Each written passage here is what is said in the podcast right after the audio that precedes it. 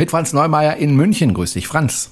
Hallo, Jerome und mit Jerome Brunel in Horb am Neckar. Und ähm, ja, heute sprechen wir nicht über schöne Destinationen und über schöne Schiffe. Heute reden wir über Tod und Verzweiflung und Krankheit. das ist aber ein fieser Einstieg. Ist das, ist das jetzt ein schöner Einstieg gewesen? Außerdem reden wir ja trotzdem über schöne Destinationen, ja, aber halt ja. blöderweise über die Dinge, die einem da auch drohen. Ja, richtig. Also, wir reden heute mal über das Thema ja, Krankheiten an Bord über ähm, Impfungen, über Auslandskrankenversicherung, ob man sie braucht oder nicht. Das ist heute unser Thema und wir fangen vielleicht mal positiv an. Ne? Also wenn es mir mal schlecht geht auf dem jetzt, Schiff. Jetzt bin ich gespannt, wie du bei dem Thema ja. was Positives finden willst. ja. Wenn es mir schlecht geht auf dem Schiff, dann gibt es durchaus Menschen, die mir helfen können und wollen. Es gibt nämlich ein Bordhospital, da gibt es nette Krankenschwestern und da gibt es nette Ärztinnen und Ärzte, die sich dann um mich kümmern an Bord. Das ist ja schon mal positiv. Äh, es gab ja äh, vor einiger Zeit äh, jetzt wieder einen Unfall in der Nordsee und äh, da war auch ein Kreuzfahrtschiff in der Nähe und das ist dann auch da geblieben, weil es eben ein Bordhospital hat und dann eben, wenn man da Seeleute aus dem Wasser fischt, die dort versorgen lassen kann. Also Bordhospital an Bord zu haben, ist eine tolle Sache. Und das ist positiv. Ja, das ist positiv. Das ist vor allem dann positiv, wenn du eine Auslandskrankenversicherung hast, die die Kosten dann auch abdeckt. Weil das ist nämlich sowas, was Leute gerne übersehen. Also wo ich immer wieder auch überrascht bin, dass, dass auch Menschen, die in der Branche arbeiten, die, die äh, mit dem Thema eigentlich vertraut sind, ähm, durchaus da so ein bisschen blauäugig rangehen und sagen, ja, ich bin ja im Mittelmeer unterwegs, ich habe meine, meine gesetzliche Krankenversicherung, die zahlt ja in Europa. Ähm, und das ist eben ein, ein Druckschluss, weil du auf einem Kreuzfahrtschiff bist du, selbst wenn es irgendwo in Europa rumfährt, bist du halt versicherungstechnisch trotzdem nicht in Europa, beziehungsweise du bist eben äh, in einem Bordhospital, wo keine, keine Kassenversorgung stattfindet, sondern wo ein Arzt dort auf Privatrechnung praktiziert. Ja, das heißt, wenn du in das Bordhospital eines Kreuzfahrtschiffs gehst, dann wirst du dort eine Privatrechnung präsentiert bekommen und brauchst eine Versicherung, die solche Privatrechnungen abdeckt.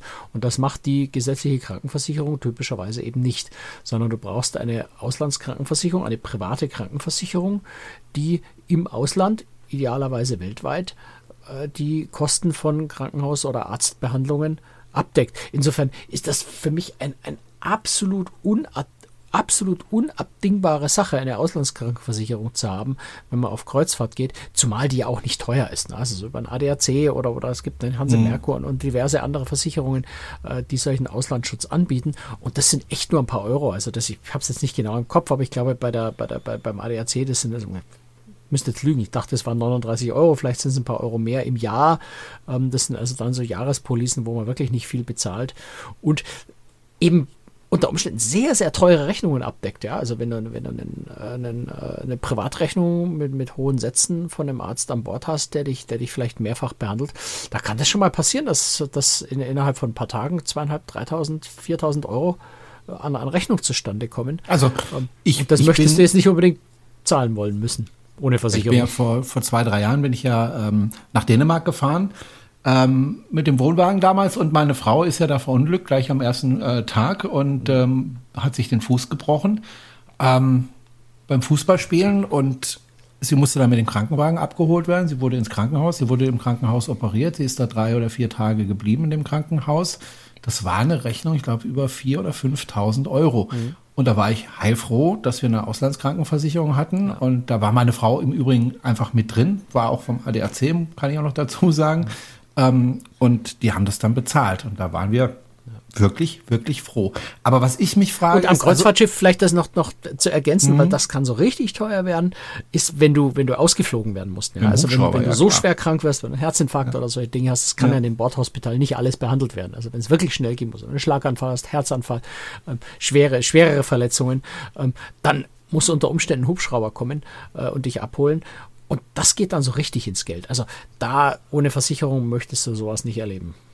Was ich mich frage, warum machen das die Reedereien, dass man da äh, eine Privatrechnung bekommt? Die können doch auch sagen, pass auf, äh, wir machen das äh, Kassen. Also, ne? Wollt ihr einfach mit, mit naja, möglichst viel Geld damit verdienen oder warum machen die das? Naja, stell dir mal vor, du bist, ähm, bleiben beim Inter internationalen Reederei, Royal Caribbean, du hast äh, Passagiere aus 70 verschiedenen Nationen an Bord. Willst du mit, mit ungefähr 280 Nationen auf dieser Welt, mit ungefähr 57.000 gesetzlichen Krankenversicherungen in, in 53 verschiedenen Versicherungssystemen äh, Verträge abschließen? Du wirst ja wahnsinnig. Also das ist schon, schon pragmatisch überhaupt nicht realisierbar, mhm. dass, dass eine Reederei Verträge mit deutschen Krankenversicherungen abschließt und dann und eben mit, mit ungefähr 180 anderen Ländern auf dieser Welt mit deren Krankenversicherungssystemen auch noch. Also das ist schlicht und einfach vollkommen unpraktikabel. Das geht einfach gar nicht. Hm.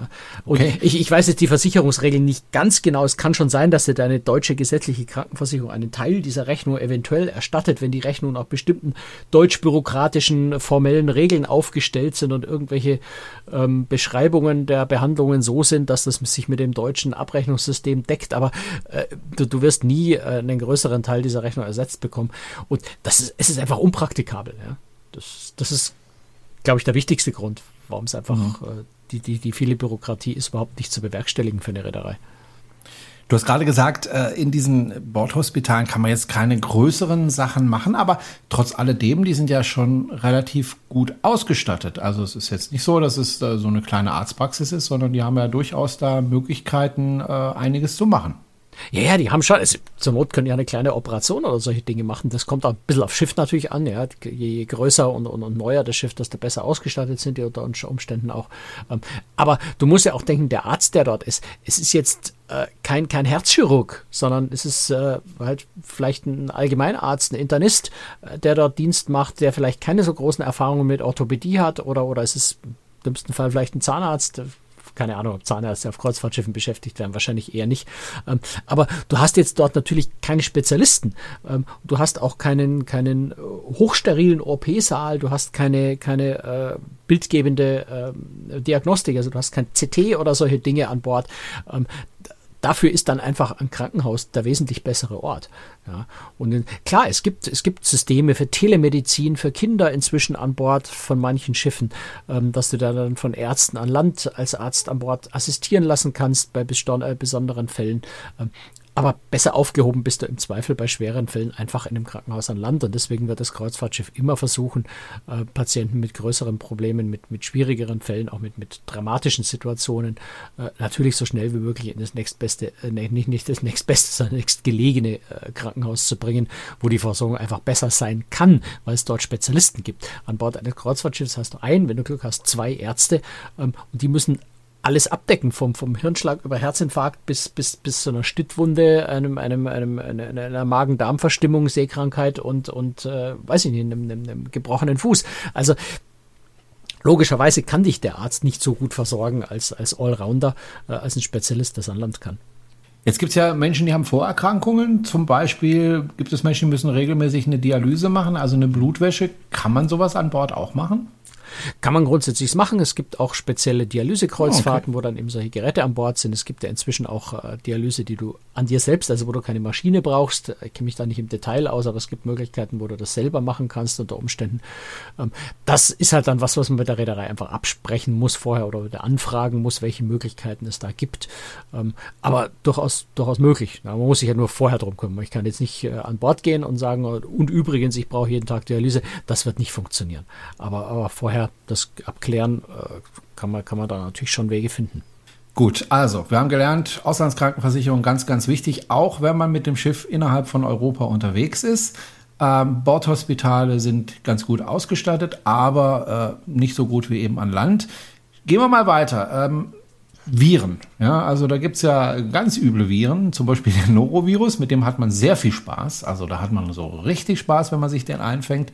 Seekrankheit. Immerhin ja, immerhin ja nur so zwei, drei Tage, dann ist es auch wieder vorbei. Ja. Aber in den drei Tagen hat man richtig Freude, ja. Ja, aber so richtig, ne? wenn man nicht weiß, ob oben und unten oder unten oder gleichzeitig. Also es ist ein Spaß. Ähm, Wer es noch nicht hatte, probiert es mal aus. es ist, ähm, naja. nicht freiwillig. Nicht freiwillig, nein. Und dann gibt es noch die Seekrankheit. Da haben wir über beides haben wir schon in den vergangenen Folgen, wir machen diesen Podcast ja schon seit vielen Jahren äh, schon mal gesprochen. Deswegen nur ganz kurz. Sehkrankheit, da gibt's Medikamente, die kann ich nehmen, die helfen mir, aber was denke ich auch am meisten hilft, ist äh, trotzdem gut essen und äh, viel nach draußen schauen. Ne? Äh, ja, frische Luft. Da, da gibt es unheimlich viel, was man tun kann, sollte, müsste, ganz viel, äh, ja, Gerüchte und ganz viel auch, woran man daran glauben muss, damit es funktioniert. Ähm, äh, letztendlich ist Seekrankheit halt was, was ein, wenn man Pech hat, erwischt. Ähm, was ich dringend empfehlen würde, ist sich nicht zu sehr darauf verlassen, was man an Medikamenten an Bord bekommt. Ähm, das sind in der Regel dann relativ harte Antihistaminika, die einem da verordnet werden. Die sind nicht ganz ohne, können durchaus Nebenwirkungen haben. Insofern würde ich jedem empfehlen, der weiß, dass er da empfindlich ist, sich von seinem Hausarzt zu Hause äh, was verschreiben zu lassen, wo der Hausarzt dann auch die eigene Situation kennt und einem was verschreiben kann, wo man potenziell vielleicht weniger Nebenwirkungen hat und weniger Risiko eingeht, was Nebenwirkungen angeht. Äh, das würde ich empfehlen, na, da einfach selber vorzusorgen, statt sich darauf zu verlassen, dass man an Bord dann eben irgendwas kriegt, bei dem man auch nicht so genau weiß, was das ist. So, und dann äh, Thema Impfungen. Also ähm, viele denken, wenn, wenn ihr jetzt Impfungen sagt, dass man damit Corona meint. Klar, Corona ist ja auch immer noch ein Thema, ähm, wo es jetzt auch wieder einen neuen Impfstoff gibt. Sollte man sich vielleicht ähm, zuführen. Ähm, aber man denkt oftmals nicht an ganz andere äh, Krankheiten, die man sich einfangen kann, nämlich zum Beispiel Denguefieber oder ähm, was gibt's noch? Äh, also ich, ich würde es mal ein bisschen weiterfassen. Ja. Ich würde das gar nicht, das Thema gar nicht unter den, unter die, unter die, äh, unter das Titel Impfungen stellen, weil bei ja. vielen von diesen Krankheiten kann man sich nämlich gar nicht impfen lassen dagegen. Mhm. Ähm, es ist sowas, was gerade so schleichend passiert und was, glaube ich, ganz viele Leute noch nicht realisiert haben. Da sind wir wieder beim Thema Klimawandel. Das spielt da rein. Ja. Ähm, die äh, die zunehmend lang anhaltenden heißen Sommer bei uns, ähm, aber eben auch eine, eine Entwicklung ja, in, in Südeuropa, also Griechenland, Italien, Spanien, Frankreich, ähm, na, also Slowenien, Kroatien. All die Länder, die man, ja, ich sag mal, noch vor, vor, vor 15, 20 Jahren äh, völlig unbesorgt bereist hat, bereist man auch heute noch völlig unbesorgt, ohne zu merken, äh, dass dort plötzlich Krankheiten das heißt nicht in Massen auftreten, aber eben plötzlich dort vorkommen, mit denen man dort überhaupt nicht gerechnet hat. Ähm, ähnlich übrigens auch natürlich für Florida, für die Karibik, für Mittelamerika. Da ist man sich schon eher bewusst, dass es dort vielleicht die eine oder andere Krankheit gibt, die nicht ganz so lustig ist, Tropenkrankheiten. Ähm, aber solche Krankheiten greifen eben auch bei uns im Mittelmeer inzwischen mehr um sich. Ne? Man muss da nicht, nicht, nicht dramatisch werden. Es sind immer noch sehr geringe Ansteckungszahlen, aber es findet eben plötzlich statt, dass man sich am Gardasee mit Denguefieber ansteckt, dass man sich selbst in Ostdeutschland mit Westnil-Virus äh, äh, anstecken kann, dass ein Chikungunya-Virus, äh, das man vor zwei, drei Jahren überhaupt noch nicht kannte, nicht mal dem Namen und nicht mal aussprechen konnte. Äh, ja, ne, ne, ich habe auch üben müssen, ne, ja. dass plötzlich sich in Florida einfangen kann. Und meine Florida, Kreuzfahrthauptstädte der Welt, die drei größten Kreuzfahrthäfen der Welt, sind dort und fahren von Miami, Fort Lauderdale, äh, Port Canaveral in die Karibik. Karibik. Ähm, und dann kann man sich nicht nur in der Karibik mit solchen Dingen anstecken, sondern eben schon vor der Abfahrt in Florida. Und das ist sowas, was, glaube ich, ganz viele Leute überhaupt nicht auf dem Schirm haben. Ähm, weil man es von früher so nicht gewohnt ist. Und da können Impfungen helfen, da sollten aber auch, könnte man sich aber auch oder sollte man sich eben insgesamt mehr Gedanken darum machen, wo einem, also sich vor allem damit beschäftigen, wo welche Krankheiten möglicherweise drohen äh, und entsprechend vorsorgen mit Mückenspray. Ja, und zwar eben mit dem geeigneten Mückenspray. Ne? Ein ganz normales deutsches Autan äh, reicht eben leider nicht gegen, gegen die Mücken, die Denguefieber, Chikungunya, äh, Westnil, Gelbfieber, solche Dinge verbreiten, ähm, sondern da brauchst du wirklich ähm, andere Wirkstoffe, die ähm, ja Entschuldigung die eben speziell vor diesen Mücken schützen. Und man muss sich so ein bisschen damit beschäftigen, wie diese Ansteckung äh, funktioniert. Ne? Also bei Malaria hat vielleicht der eine oder andere schon mal gehört, das gibt jetzt auch nicht, ist jetzt auch nicht so super verbreitet äh, in, in Florida, ne, da gibt es das eher nicht, aber wenn man in Afrika, Richtung Afrika geht, ist die Malaria natürlich recht verbreitet, äh, die aber eben von nachtaktiven Mücken äh, verbreitet wird. Insofern, wenn man auf Kreuzfahrt geht, ist man in der Nacht in der Regel auf dem Schiff, ist die Risiko wahrscheinlich nicht ganz so hoch. Ähm, aber ein West-Nil-Virus, ein Denguefieber, ein Chikungunya ähm, wird eben von tagaktiven Mücken übertragen. Ähm, und dann spielt es eben schon eine Rolle, wenn ich auf Landausflug äh, vielleicht in, in einem Sumpfgebiet in, in Belize meinen Landausflug mache, dann ist das vielleicht gar nicht so abwegig, sich über dieses Thema eben inzwischen wesentlich mehr Gedanken zu machen, als man sich das früher gemacht hat. Du hast gesagt, da sollte man sich informieren. Informieren denn auch die Reedereien über die Möglichkeiten beziehungsweise über die Gefahren, die auf der jeweiligen Kreuzfahrt äh, da sind? Oder sagen die, gut, das ist Passagiersache. Eher, naja, das ist schon eher Passagiersache. Also das, finde ich, gehört zum allgemeinen Lebensrisiko und zur allgemeinen Reisevorbereitung. Aber man könnte ja so einen Flyer machen und sagen, hier, pass mal auf, hier in dem Gebiet, wo du unterwegs bist, da gibt's diese, diese und diese Krankheit, gegen das kannst du dich impfen lassen und gegen das andere musst du dich halt schützen mit äh, Kleidung, die ja, zum Beispiel keine Stiche durchlassen. Naja, das werden die Reedereien schon deswegen nicht machen, weil du dann gleich wieder in, in haftungsrechtlichen Problemen drin bist. Ja, wenn mhm. du anfängst, über sowas zu informieren, dann verlassen sich die Passagiere drauf, dann hast du zufällig eins vergessen, übersehen oder, ne, oder hast eins zu viel erwähnt, dann verklagt dich der, das Passagier, weil du dich hast impfen lassen und eine Impfnebenwirkung hast, obwohl es doch gar nicht nötig gewesen wäre. Also da halten sich die Reedereien auch aus haftungsrechtlichen Gründen, glaube ich, schlauerweise eher raus äh, und sagen, da musst du dich selber informieren. So wie die Reedereien auch sagen, informier dich bitte selber, ob du für die Einreise in die USA ein Visum brauchst oder nicht. Da mischen wir uns nicht ein, das ist deine Sache. Ich denke schon, dass man das aus eigener Verantwortung machen sollte und, und sich äh, da umschauen sollte. Du wirst sicher im Tagesprogramm die Hinweise darauf finden, dass, dass du äh, Mückenschutz auflegen solltest, wenn du an Land gehst oder solche Dinge. Ähm, aber letztendlich ist man da schlau und gut beraten, wenn man, wenn man sich vorher selber informiert. Und wenn man so auf eine Website wie das Robert Koch Institut zum Beispiel geht, dort gibt es ja sehr ausführliche Informationen zu diversen Infektionskrankheiten. Da kann man sehr genau rausfinden, in welchen Gebieten äh, was für Krankheiten möglicherweise verbreitet sind, wie hoch das Ansteckungsrisiko ist, zu welcher Jahreszeit welche Bedingungen da sein müssen. Na, also manche Viren, habe ich ja schon erwähnt, sind nachtaktiv, manche sind tagaktiv, äh, manche stechen nur in der Feuchtperiode, also so zum Beispiel Dengue, Denguefieber sind zwar tagaktive Tiere, äh, Mücken, die aber eigentlich eher in der Regenzeit stechen. Wenn es also im Sommer sehr trocken ist, äh, stechen die Tiere oder kommen die Mücken einfach sehr wenig vor. Das heißt, das Risiko ist dann im Sommer dort wesentlich geringer. Das heißt nicht, dass es bei Null ist, aber es ist wesentlich geringer. Und das sind so Dinge, da muss man sich einfach wirklich selber ein bisschen schlau machen und einfach gucken, was, wo fahre ich denn hin und was droht mir dort oder welche Gefahren gibt es dort und wie hoch ist das Risiko. Das ist ja noch die andere Sache. Ähm, wir, wir, reden jetzt über ne, Krankheiten. Das heißt ja nicht, wenn ich, wenn ich äh, nach, weiß ich nicht, nach Thailand fahre, wo, wo Denguefieber durchaus ähm, eine Option ist, dass ich dann automatisch mich mit Denguefieber dort anstecke, sondern die Wahrscheinlichkeit ist ja unter Umständen relativ gering, je nachdem zu welcher Jahreszeit ich dort bin, wo ich mich da genau aufhalte. Wenn ich nur in Bangkok äh, mir die Stadt, die Stadt angucke, ist sicher das Risiko wesentlich geringer, als wenn ich, wenn ich zwei Wochen äh, Wanderung im Dschungel dort mache. Ja, und insofern muss man dann auch ganz genau gucken, wie hoch ist denn mein realistisches, tatsächliches Ansteckungsrisiko bei der Art der Reise, die ich mache oder bei meinen konkreten Reiseplänen. Und wie gesagt, wenn ich eine Bustour durch die Stadt mache, ist das Risiko sicher wesentlich geringer, als wenn ich eine, wenn ich eine River Rafting Tour durch den Dschungel mache. Und das muss man sich dann einfach selber auch genau anschauen und da auch überlegen, wie, wie kann ich mich dagegen schützen. Ähm, gegen manche Sachen gibt es Impfungen, also äh, Denguefieber zum Beispiel gibt es inzwischen eine Impfung, das, die ist ganz neu, die gibt es seit 2022, glaube ich.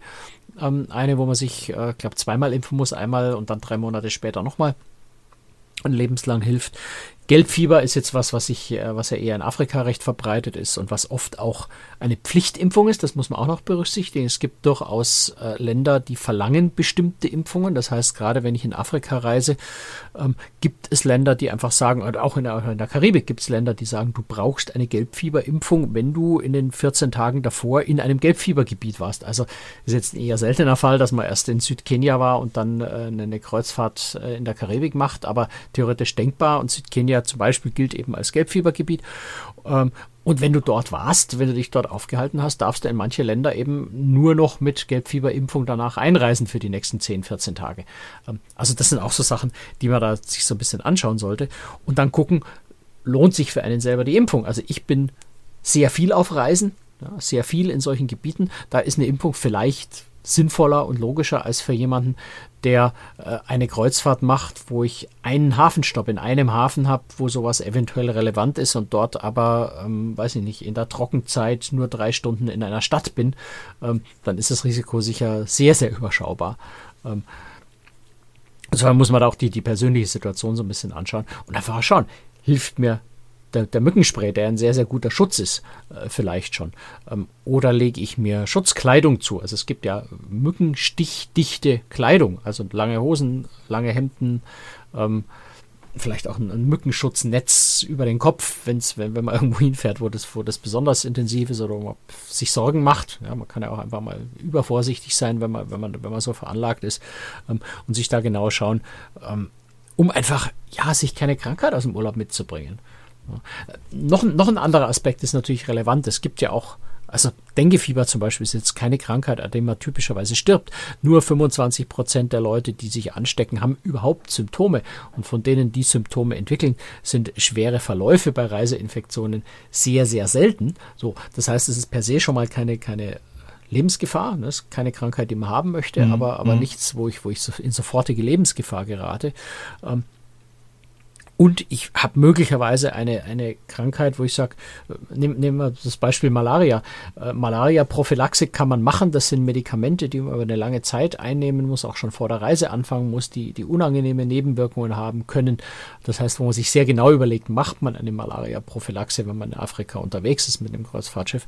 Ähm, oder lässt man es und schützt sich lieber mit, mit, mit, mit, mit Netzen und mit Mückenspray und, und hält sich aus, aus, aus Feuchtgebieten fern, äh, wo besonders viele Mücken vielleicht unterwegs sind und ist in der Nacht sowieso nicht an Land, sondern am Schiff.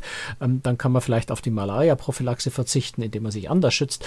Und Malaria ist eine Krankheit, die jetzt grundsätzlich ganz gut behandelbar ist, wenn man in, in, in einem westlichen guten Krankenhaus ist ähm, und, und vielleicht ja, man ist vielleicht eine Woche unterwegs, weiß, die Inkubationszeit ist länger als eine Woche. Das heißt, wenn ich mich dort anstecke, erkranke ich nicht im Land, sondern bin schon wieder zu Hause und habe dort eine top-medizinische Versorgung, ähm, dann kann man das vielleicht eher riskieren, als wenn ich vier Wochen in dem Land unterwegs bin und weiß, wenn ich es mir in den ersten Tagen einfange, muss ich vielleicht in Mosambik in ein Krankenhaus, ähm, wo ich vielleicht nicht hin möchte. Also das sind alles so, ohne, jetzt Mosambik irgendwie was Böses zu tun. Ich habe keine Ahnung, wie die ja. Gesundheitsversorgung in Mosambik ist. Das war jetzt ein willkürlich rausgegriffenes Beispiel. Oder in Madagaskar oder auf Sansibar oder, oder, oder ich weiß nicht wo, ne? in Nigeria.